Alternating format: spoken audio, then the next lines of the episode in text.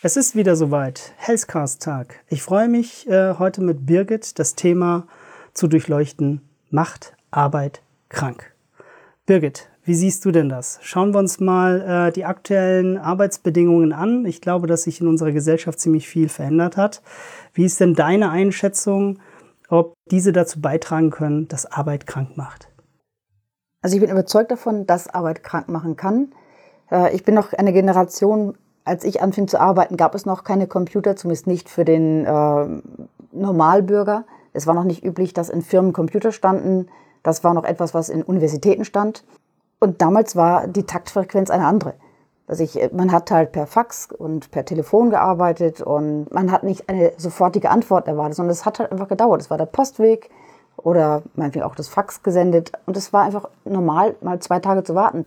Interessante Darstellung, Birgit. Ich glaube, es hat sich vieles gewandelt. Ähm, wir, wir hatten ja das große Glück, äh, dass wir die Vorstellung der Studie der Barmer und der Universität St. Gallen beiwohnen durften. Es ging um den Einfluss der digitalen Arbeit auf unsere Gesundheit. Kannst du unseren Hörern mal ganz kurz äh, eine Zusammenfassung geben, worum es äh, bei dieser Studie geht? Im Prinzip ging es darum, dass die Veränderung des, des Arbeitslebens dargestellt wurde, weil wir schlagartig von Präsenz im Büro auf digitales Arbeiten gewechselt sind, ohne dass wir die Zeit hatten, uns überhaupt Gedanken zu machen, wie es funktionieren soll. Ja, das ähm, fanden wir wirklich interessant und ich glaube, die Erkenntnis war ja, dass man die Studie so in drei Bereiche eingegliedert hat. Äh, wir werden euch natürlich in unseren Shownotes den Link äh, setzen. Da, da, gibt es ausführliche Dateien äh, zu dieser Studie und auch von die Ergebnisse, die dabei rausgekommen sind. Aber können wir das nochmal ganz kurz zusammenfassen, Birgit? Genau, es wurde im Prinzip in drei Teile geteilt. Einmal geht es um die Rahmenbedingungen, äh, die geschaffen werden müssen, also von Mitarbeiterseite, das heißt die Flexibilität. Dann geht es auch, ähm, kann ich überhaupt mit der digitalen Technik, mit der Technik umgehen oder ist das für mich äh, ein Problem?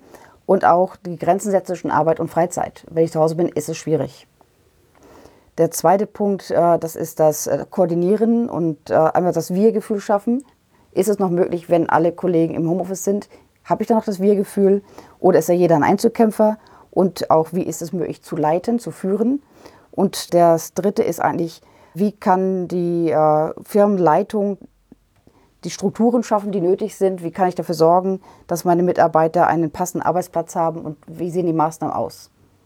Okay, das heißt also, hier muss man wieder ein bisschen schauen, dass nicht nur die Vorteile des digitalen Arbeits im Vordergrund gestellt werden, sondern dass man äh, auf jeden Fall ein Auge darauf hat, welchen Einfluss das persönlich und das dann in Bezug auf die Gesundheit haben kann. Weil du hast es gerade eben kurz beschrieben, es besteht die Gefahr, dass man jetzt eben nicht durch feste Arbeitszeiten, durch die Mischung von Privat und Zuhause. Ich glaube, es gab sogar eine beachtliche Steigerung der Effizienz äh, von Leuten, die schon digitales Arbeiten umgesetzt haben, in diesen Zeiten sogar noch viel, viel effizienter waren. Und dementsprechend vielleicht der, der Eindruck bei jedem Einzelnen individuell entstehen kann, er müsste jetzt noch mehr arbeiten in dieser Arbeitszeit. Gerade wenn er dann mal nicht fünf Minuten mit den Kollegen einen Kaffee trinken geht, sondern nochmal äh, um die Schulkinder kümmern muss oder so. Also hier ganz wichtig, tolle Studie, wichtige Betrachtung. Ähm, Ergebnisse sollten sich alle im Detail mal anschauen. Ich glaube, das wäre schon genug Stoff für einen weiteren Podcast. Aber wir haben ja darüber gesprochen, dass die Arbeitsbedingungen ähm, oftmals Ursache sein können, dass man krank wird durch die Arbeit. Genau, das haben wir ja schon eben festgestellt und dazu kommen wir nachher nochmal, ähm, dass die Rahmenbedingungen stimmen muss, äh, damit die Mitarbeiter insgesamt glücklich und auch gesund bleiben. Also heißt das, wenn ich dich richtig verstehe, dass du glaubst, dass die Arbeitsbedingungen wie ständige Erreichbarkeit, Zeitdruck, die Arbeitsverdichtung oder eben auch die, die höhere Arbeitsbelastung dazu führen können, dass wir gefährdet sind, durch Arbeit kränker zu werden? Ich glaube schon. Ähm, es wurde uns zwar anfänglich als Vorteil verkauft, immer erreichbar sein und dass man auch irgendwie alles sehr schnell machen kann, dass man sein ganzes Büro an sich immer in der Hosentasche dabei hat.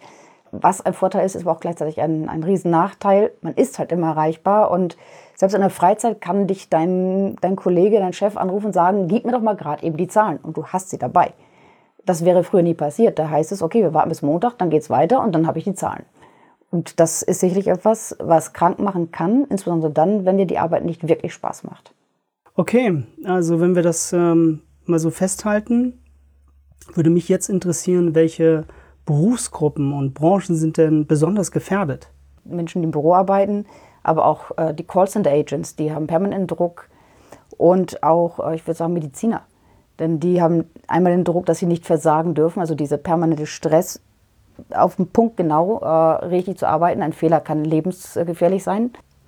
Aber auch, dass sie unwahrscheinlich lange Arbeitszeiten haben und auch immer erreichbar sind, auch in ihrer, wenn sie ähm, abrufbar sein müssen. Dann können sie zwar schlafen, aber sie sind halt sofort, äh, wenn sie angefunkt und müssen da sein.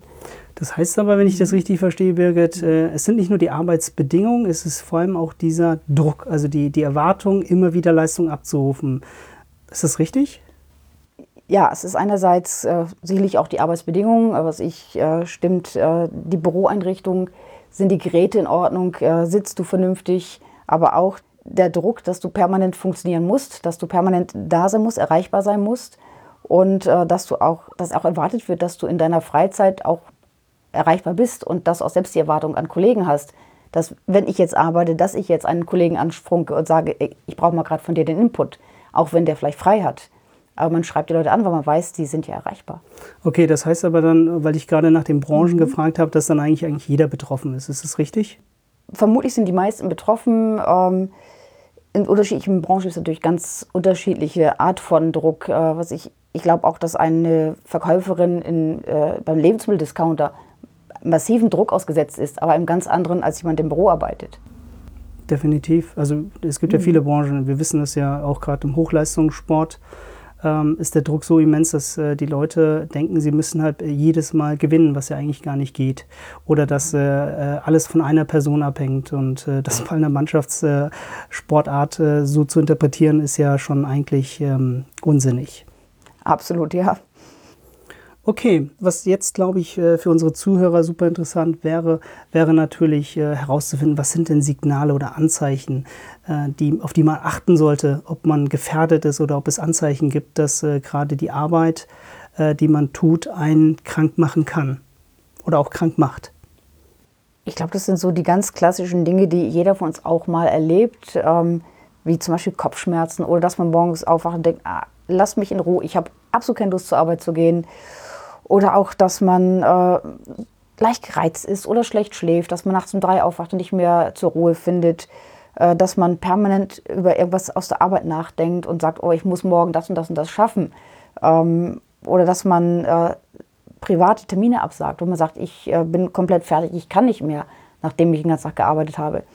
Und Aber kommt das, Birgit, nicht eigentlich bei jedem vor? Ich glaube, jeder von unseren Hörern hat das mal gehabt, dass man merkt, äh, man tut was, es beschäftigt einen so sehr, dass man unruhig schläft oder dass man äh, schon mitten bei der Arbeit sehr, sehr starke Kopfschmerzen ähm, äh, verspürt. Ich glaube, das ist nicht ungewöhnlich, dass es passiert, aber wenn es zu oft passiert, wenn es regelmäßig passiert, ich glaube, dann ist irgendwas falsch. Man sollte einfach wenn man das Büro verlässt, auch die Arbeit vergessen können. Ja, aber wenn ich jetzt gerade den Pflegebereich nehme oder ich nehme jetzt äh, Schichtarbeiter, die, die zum Teil wirklich so verrückte Arbeitszeiten haben, dass sie auch gar keinen richtigen Tagesrhythmus finden. Ähm, ich weiß nicht, also ich habe oftmals das Gefühl, dass äh, in diesen Branchen und in Berufen auch ähm, der Kopf dann irgendwann nicht mehr mitspielt, weil, weil dieser, ich weiß nicht, Leistungsdruck, Erwartungsdruck, immer funktionieren zu müssen, die täglichen Routinen, auch Piloten, die, die mhm. jederzeit fliegen müssen, jetzt gerade nicht, die machen sich dann wahrscheinlich aus anderen Gründen gerade Sorgen, wenn man die Medien so liest, dass äh, die Jobs gefährdet sind, dass es weniger Flüge geben soll. Ich glaube, aktuell sind so viele äh, Faktoren da, die einen eigentlich äh, genau diese Anzeichen äh, widerspiegeln lassen, dass man sagt, ich kann gerade auch gar nicht so gut schlafen, ich eben mich beschäftigen so viele Sachen. Ist man dann jetzt gleich gefährdet? Also dann ist es ja gar nicht die Arbeit, was ja die These von unserer heutigen Healthcast-Folge ist. zum Beispiel Piloten. Du hast jetzt gerade die Piloten angesprochen, die gehen, glaube ich, sehr, sehr früh in Ruhestand, weil diese, dieser permanente Druck und auch diese Riesenverantwortung, die sie haben und auch die Schichtarbeit, äh, die sie haben und auch, dass sie länger als acht Stunden im Stück arbeiten müssen, das hält man nur eine gewisse Zeit durch und dann geht es nicht mehr. Das heißt, der Piloten Lufthansa mit Mitte 50 gehen in Ruhestand. Und das ist sicherlich auch eine gute Entscheidung. Natürlich kann man auch, äh, was ich, alle diese Symptome mal haben. Das, glaube ich, ist auch gar nicht das Problem. Aber auch Jobver Angst vor Jobverlust ist sicherlich etwas, was zu Burnout oder anderen medizinischen Problemen führen kann. Ist es aber dann die Vorstufe von Krankheit oder ist es einfach nur äh, eine Veränderung, äh, wie wir mit Arbeit umgehen und wie sie sich körperlich oder auch geistig auf uns auswirkt. Ich frage mit der Intention, äh, weil wir ja selber auch bei Healthrise merken, Themen wie ich nehme CBD zur Stressbewältigung, ich nehme oder ich, ich nehme bewusste Aromatherapien wahr, um meinen Kopf eben freier zu bekommen.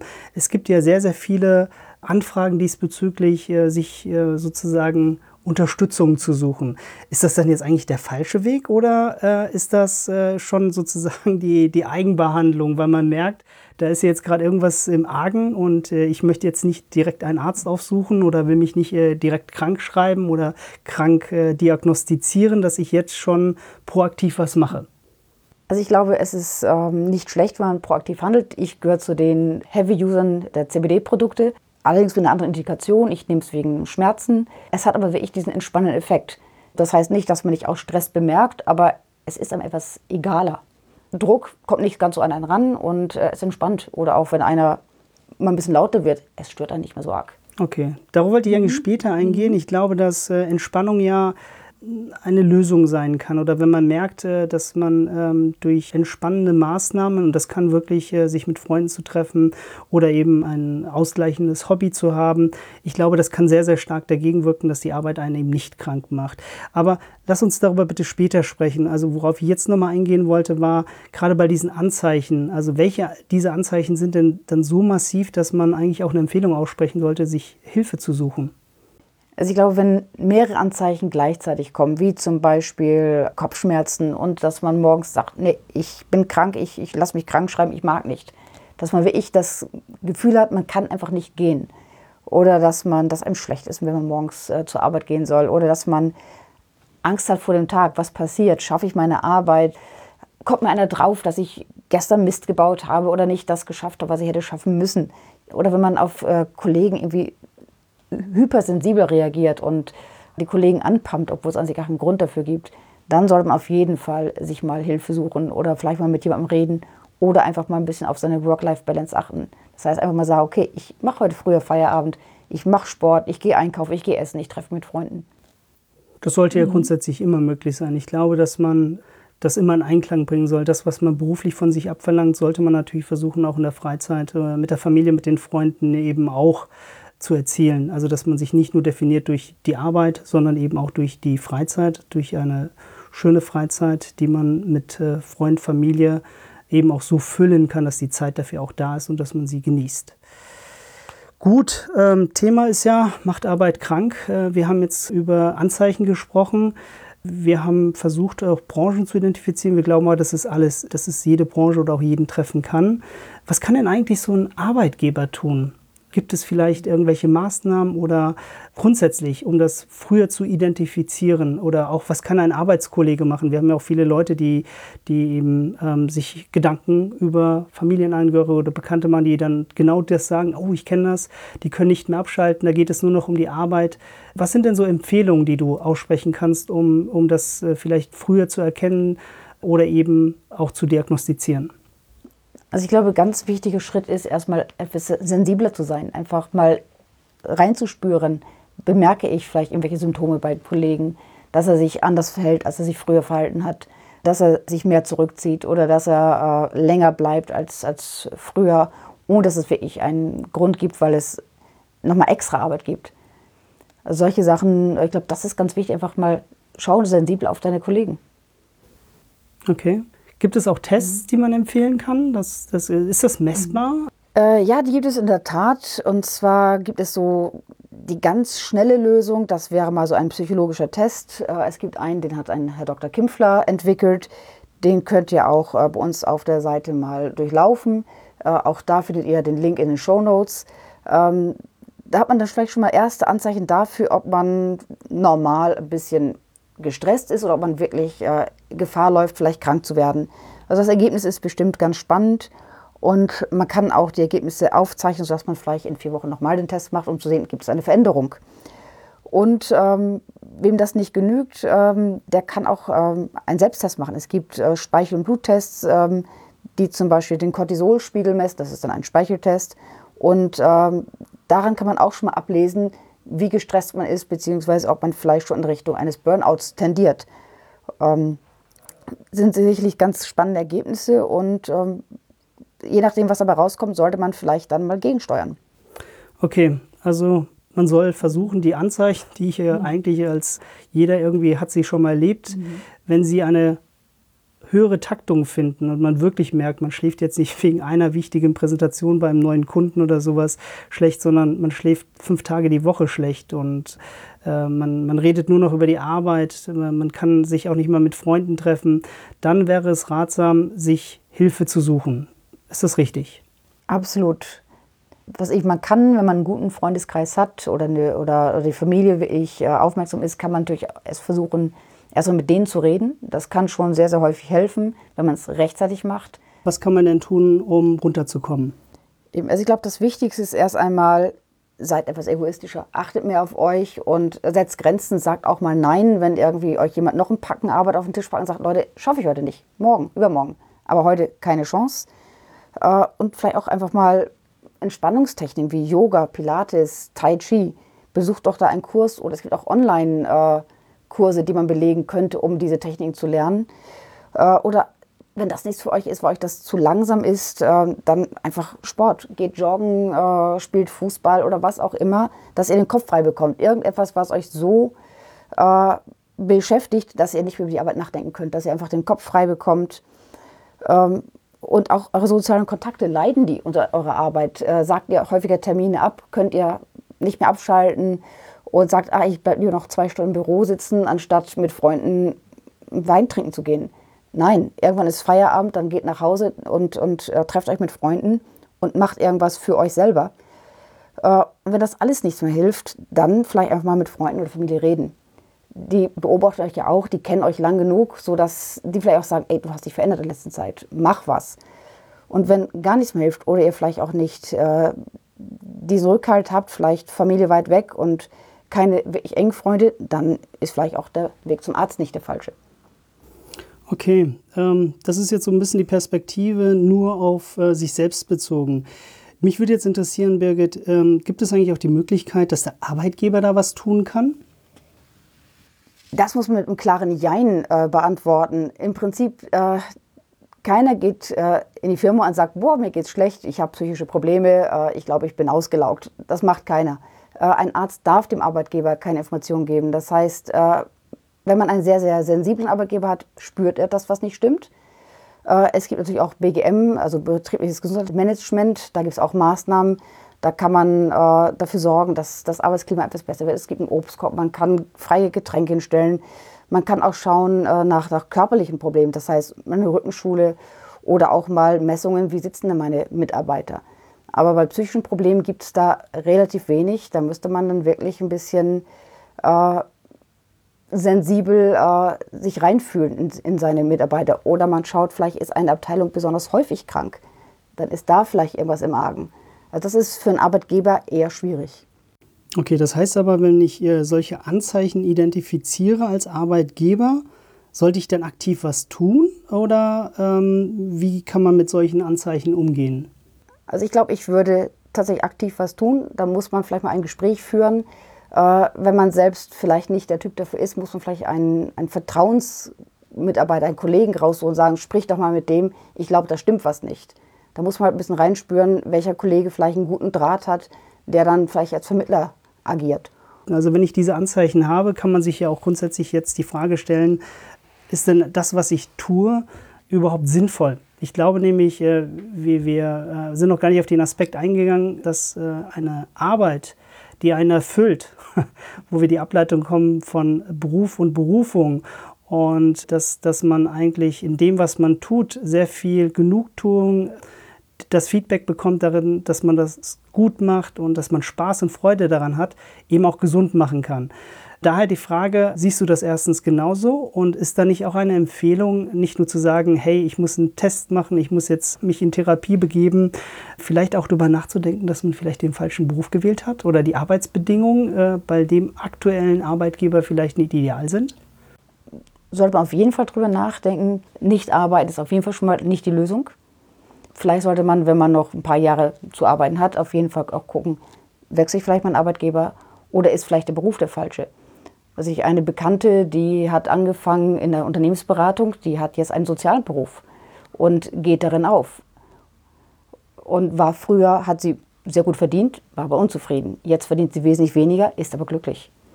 Also manchmal muss man einfach sich einen neuen Job suchen, vielleicht auch ein ganz anderes Betätigungsfeld. Ich glaube, das ist ein guter Tipp, dass man immer wieder mal die, die innere Stimme hören muss, ist das, was ich tue, eigentlich ähm, was, weil ich glaube, dass ich es tun muss oder weil ich das tun möchte.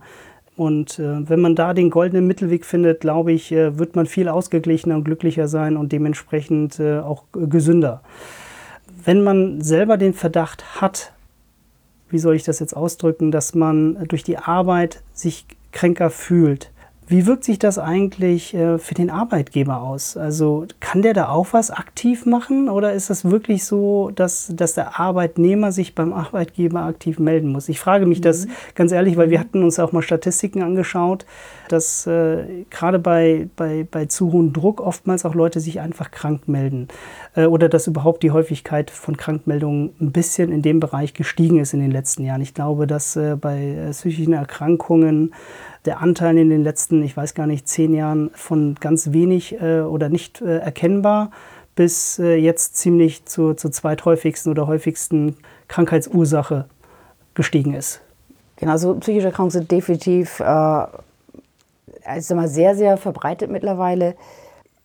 Obwohl nicht anerkannt, weiß ich. Ich ist glaub, nicht anerkannt, genau. genau. Aber ja. also ich, es gibt Zahlen von der AOK. Danach waren 2004 wurden 0,6 Promille der AOK-Versicherten aufgrund eines Burnout-Syndroms als arbeitsunfähig anerkannt. 2018 war es bereits 5,7 Promille, also eine, ein deutlicher Anstieg. Zwar in Zahlen immer noch relativ wenig, aber trotzdem ein, ein deutlicher Anstieg. Und bis eine Krankenkasse so eine Berufserkrankung oder so eine Erkrankung anerkennt, muss schon sehr viel passieren. Das ist nicht eine leichte Verstimmung. Das ist dann wirklich, äh, dass man wirklich nichts mehr kann, dass man wirklich nur noch apathisch äh, zu Hause sitzt und nicht mehr aus diesem Loch rauskommt also ich glaube schon, dass ein Arbeitgeber sehr viel tun kann, ähm, dass man auch einfach schaut, hat man das Gefühl, dass der Arbeitgeber, Arbeitnehmer glücklich ist, zufrieden ist oder setzt man vielleicht mal in eine andere Position oder spricht man vielleicht auch darüber und sagt, okay, vielleicht passt es einfach nicht mit uns, aber ich habe Bekannte, ich habe äh, befreundete Unternehmen und kann dich woanders unterbringen oder ich kann dich zumindest unterstützen bei einer Wahl eines neuen Betriebs oder vielleicht auch eines neuen Jobs. Ganz andere äh, Branche vielleicht. Okay. Also ich finde, äh, dass äh, wirklich ziemlich klar wird, gewisse Arbeitsbedingungen oder eben auch die, die Anforderungen, der Druck, der ausgeübt werden kann, auf jeden Einzelnen dazu führen kann, dass man krank wird. Ich glaube, wir sollten aber jetzt äh, zum Ende hin nochmal versuchen, darauf hinzuweisen, dass man das erstens frühzeitig erkennen kann, dass auch Kollegen, Familie, Freunde mehr darauf achten können und dass man selbst aktiv was tun kann, damit es nicht so weit kommt. Was sind denn so, wenn wir es zusammenfassen, die Ratschläge, Birgit, die du dir unseren Hörern gerne mitgeben möchtest?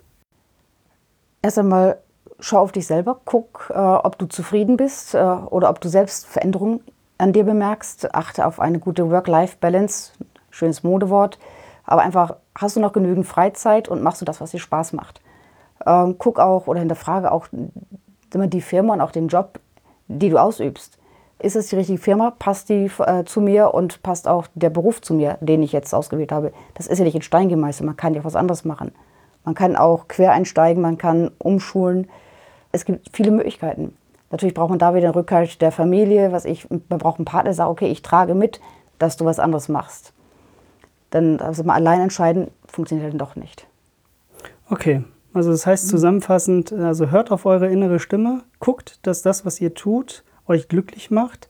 Wenn ihr merkt, es macht euch nicht glücklich, äh, ist immer die Tendenz und die Gefahr da, dass man dadurch krank werden kann.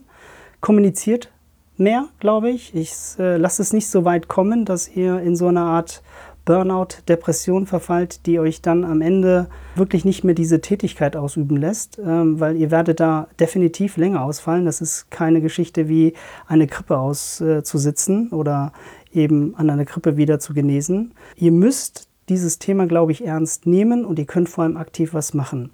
Ich finde es super spannend. Ich würde mich freuen, das äh, ein Feedback von euch zu erhalten, ob euch der Healthcast äh, diese Woche wieder gefallen hat, ob ihr das Thema gut fandet und ähm, wenn ihr Vorschläge habt, welches Thema wir uns nächste Woche oder in den nächsten Wochen mal annehmen sollen, dann schreibt uns doch einfach einen Kommentar und natürlich freuen wir uns über jeden Like oder ein Abo auf YouTube, damit dieser Healthcast ähm, auch viele neue Hörer gewinnt. Danke euch. Dann wünschen wir, Birgit und ich, euch eine gute Zeit. Bis zum nächsten Mal. Bis zum nächsten Mal.